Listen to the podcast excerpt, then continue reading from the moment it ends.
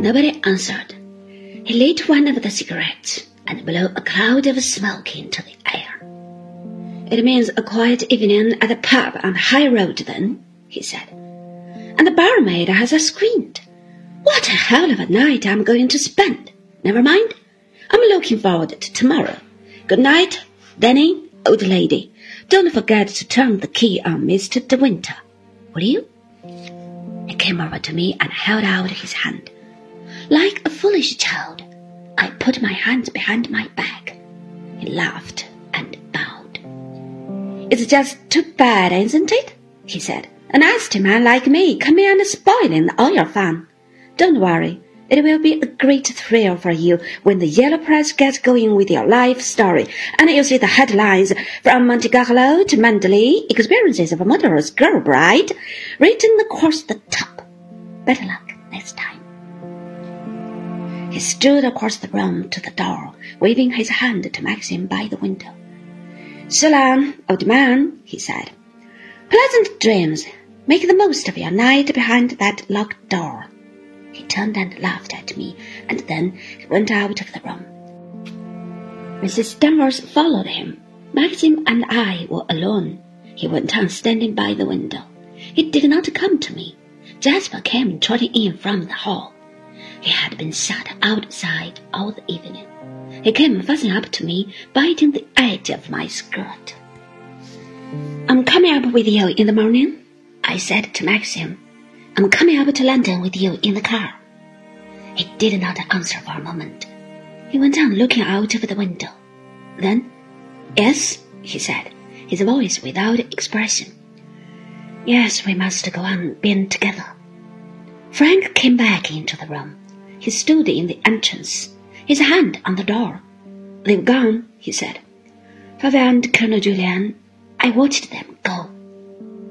All right, Frank, said Maxim. Is there anything I can do? said Frank. Anything at all? Write to anyone, arrange anything. I'll stay up all night if only there's anything I can do. I'll get that wire off to Baker, of course. Don't worry, said Maxim. There's nothing for you to do yet. There may be plenty after tomorrow. We can go into all that when the time comes. Tonight, we want to be together. You understand, don't you? Yes, said Frank. Yes, of course. He waited for a moment, his hand on the door. Good night, he said. Good night, said Maxim. When he had gone and shut the door behind him, Maxim came over to me while I was standing by the fireplace. I held out my arms to him and he came to me like a child. I put my arms round him and held him. We did not see anything for a long time. I held him and comforted him as though he were Jasper, as though Jasper had hurt himself in some way and he had come to me to take his pain away. We can sit together, he said, driving up in the car. Yes, I said. Julian won't mind, he said. No, I said. We shall have tomorrow night too, he said. They won't do anything at once. Not for twenty-four hours, perhaps. No, I said. They aren't so strict now, he said. They let one see people. And it all takes such a long time. If I can, I shall try and get hold of Hastings. He's the best. Hastings are Birkett. Hastings used to know my father. Yes, I said. I shall have to tell him the truth, he said. It makes it easier for them. They know where they are. Yes, I said. The door opened and Frith came into the room. I pushed Maxim away. I stood up straight and conventional, patting my hair into place. Will you be changing, madame, or shall I serve dinner at once? No, Frith, we won't be changing, not tonight, I said. Very good, madam, he said. He left the door open. Robert came in and began drawing the curtains.